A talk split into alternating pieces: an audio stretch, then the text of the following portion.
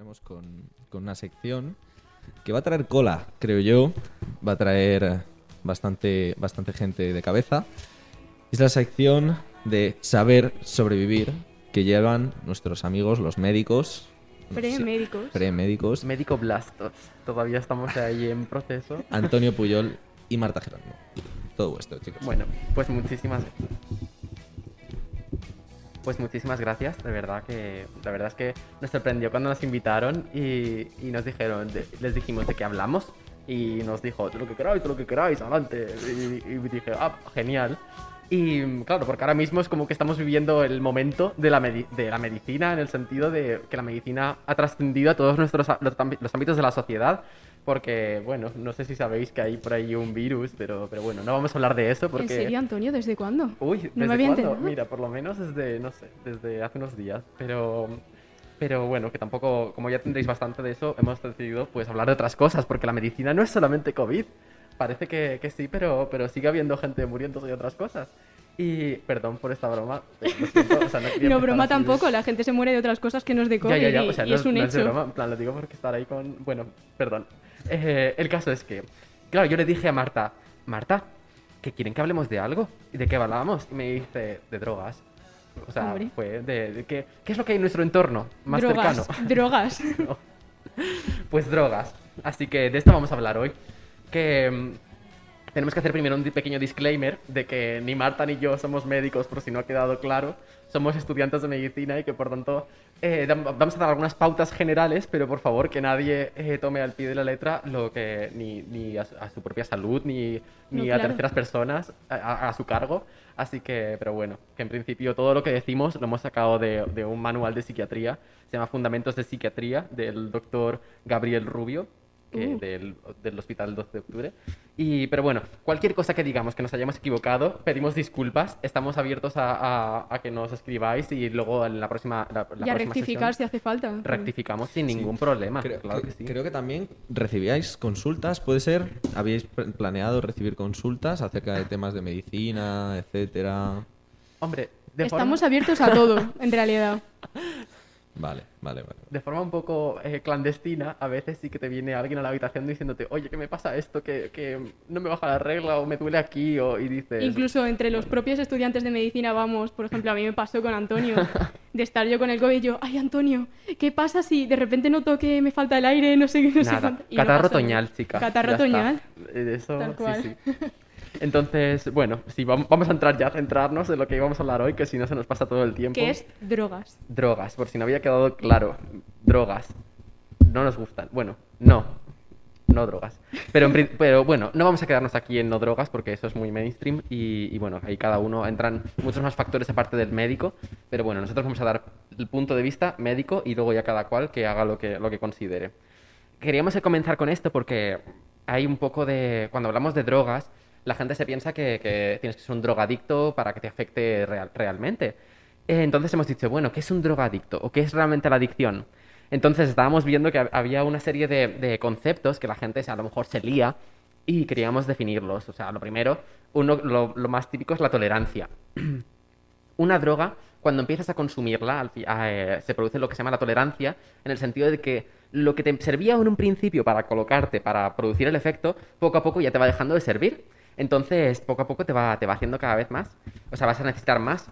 Y decís, bueno, esto me suena. O a lo mejor puede ser de, de- incluso con la cafeína. O sea, a lo mejor empezabas tomándote un café y no podías dormir y ahora te tomas tres al día y dices, es que aún así me duermo. Incluso ha pasado con gente que en cuarentena ha dejado de beber alcohol y ahora ha visto que la tolerancia ha bajado. Bueno, estoy viendo que mm, hay gente que a lo mejor todo lo contrario, que ha consumido incluso más. Entonces la tolerancia, pues... ¿Testimonios? algo- ¿Hay testimonios en esta mesa? Sí, sí, se ve que sí. Bueno, yo en mi caso sí que es verdad que durante la cuarentena se redució bastante el nivel de alcohol. Y cuando llegué al Chami, las primeras semanas eh, se notaba Cuestan. bastante, se, notaba bastante Cuestan. que mm, Yo durante la cuarentena no.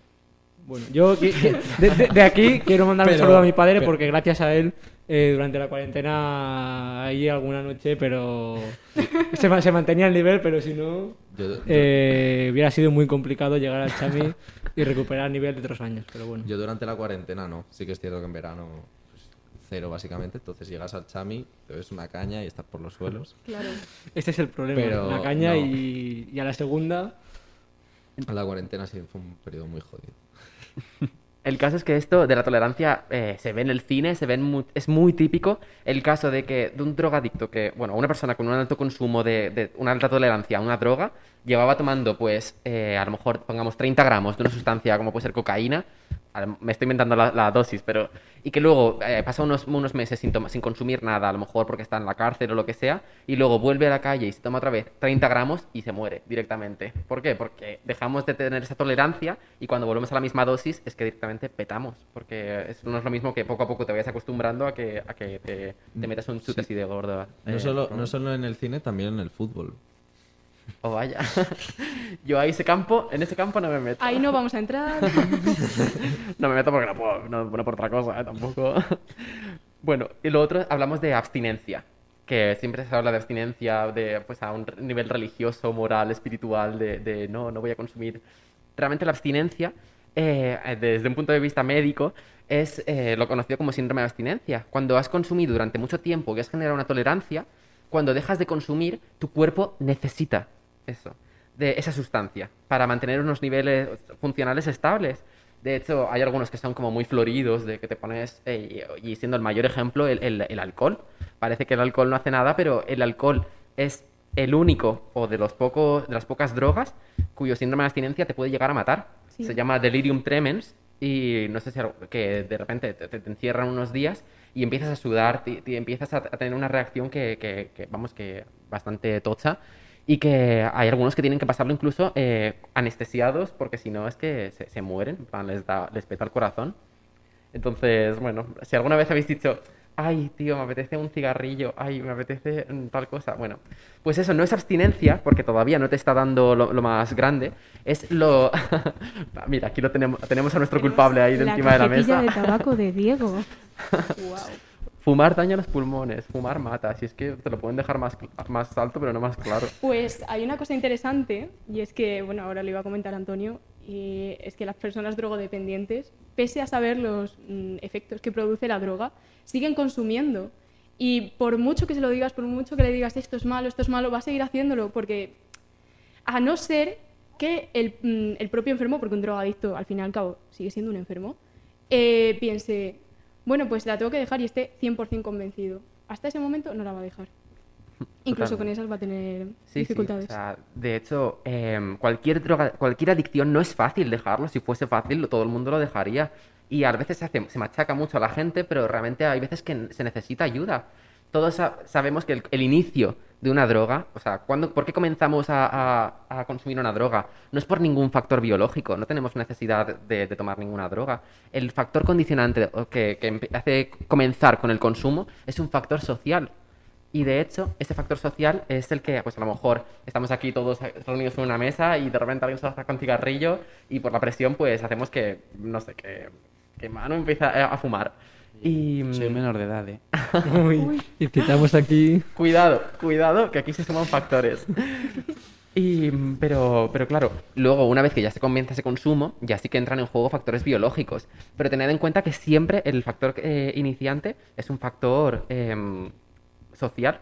Y de hecho es el fa- también es el factor ya no solamente biológico el que te hace continuar, también existe ese factor social porque a, a lo mejor asocias la caña o el, o el cigarrillo con, pues, estar, con estar con amigos y eso es lo que luego cuando, aunque dejes, aunque te desintoxiques, es lo que luego dices, joder, ahora me tomaba un cigarrillo. Sí, y eso es muy curioso porque hace un, hace un, un mes o así salió una- un documental en el que decían que los delfines se drogan con el veneno del, del pez globo cuando están en grupo. Empiezan a morderlo y se lo pasan entre ellos como si fuese una pelota. Y cuando están en grupo, cuando están en solitario no lo hacen porque están de bajona. Pero, pero cuando están en grupo sí. Entonces los delfines no se van a tomar cervezas solos. No, parece...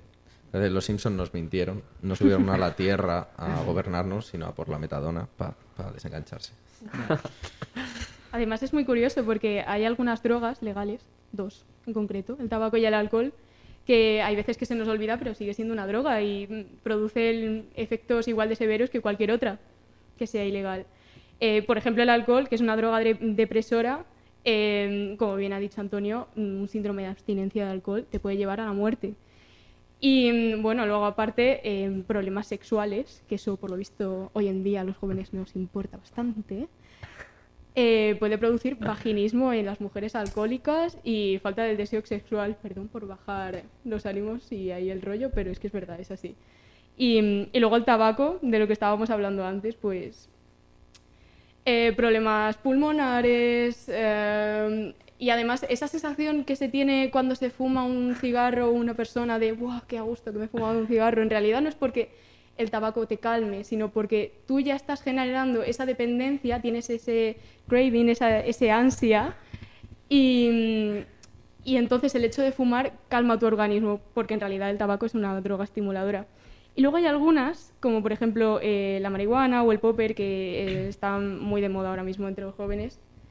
Y, y el caso es que, bueno, por ejemplo, el, popper es bastante peligrosa porque hay mu- muchas personas que desconocen eh, cómo funciona en nuestro organismo fisiológicamente. Por ejemplo, produce una vasodilatación, bueno, esto ya es meterse como mucho a lo mejor, pero produce una vasodilatación, baja la tensión, aumenta la frecuencia cardíaca del individuo y esto hace que la sangre se golpee con más fuerza y pueda estallar a lo mejor un vasito del cerebro y eso te lleve al hospital o a la tumba. Joder. Ya. Dan ganas, dan ganas de irse del chami. Y luego lo de la marihuana ya... Claro. mm, Estábamos hablando, hacemos mucho hincapié en, en alcohol y tabaco y decís, guau, menudo. Pero es que con la marihuana se dice mucho. Seguro que si se, si se legalizase sería mucho más seguro y la, y la gente. No, para nada. Realmente, eh, o sea, lo que estás haciendo al legalizar una droga es pues fomentar su consumo, que la gente esté mejor visto socialmente. Y que, y, por ejemplo, el alcohol y el tabaco son legales en, vamos, yo diría que sí que no todos, casi todos los países, y son de, los- de las mayores causas de mortalidad eh, de, de todo a, y ni- a nivel mundial. Porque mm, esto, las drogas parece que no, pero producen un gasto en el Estado. Em, imaginaos todas las personas que llegan a una fiesta con un coma etílico, todos los cánceres de pulmón, de boca, em, personas que desarrollan enfermedades psiquiátricas. Pero mm, en el caso de la marihuana es que si se llega a legalizar, eh, se normaliza el consumo y entonces más personas consumirían. Y por último, también queríamos eh, deciros un poquillo de, bueno, aparte de que el tratamiento de esas, esas adicciones tiene dos partes. Una desintoxicación, es decir, eliminas de, de dentro de tu cuerpo toda la parte tóxica, pero luego también tienes que tratar la parte psicológica y social con una deshabituación que es la- realmente lo más duro y que luego hace que haya recaídas. Y también queríamos hablar de que también hay adicciones sin sustancias. Es decir, ahora mismo eh, pues tenemos conductas adictivas como puede ser la ludopatía, la el- adicción al sexo, la adicción a, Internet ha aparecido, aparecido recientemente, que son eh, comportamientos que aunque no haya una, no haya una sustancia que te lleve a, a tener ese, ese subidón, estar sumergido en dopamina, pero sí que te, mm, o sea, lo que hace es que realmente tengas una, una- una necesidad que cumple los mismos criterios que, que una adicción. E interfiere en tu día a día. Pierdes tiempo en mirar a lo mejor una red social constantemente. Entonces, quieras que no, pues se cataloga como tal. Así que, bueno, que podéis disfrutar de lo que queráis, pero siempre tener en cuenta de si, que lo estáis, si lo estáis haciendo porque queréis o porque realmente Está hay algo- socialmente aceptado y es lo que deberíais hacer. Bueno, si hay algo que yo creo que es una verdad absoluta acerca de las drogas, es que siempre, absolutamente siempre, generan monchis. Para eso tenemos la, la siguiente sección.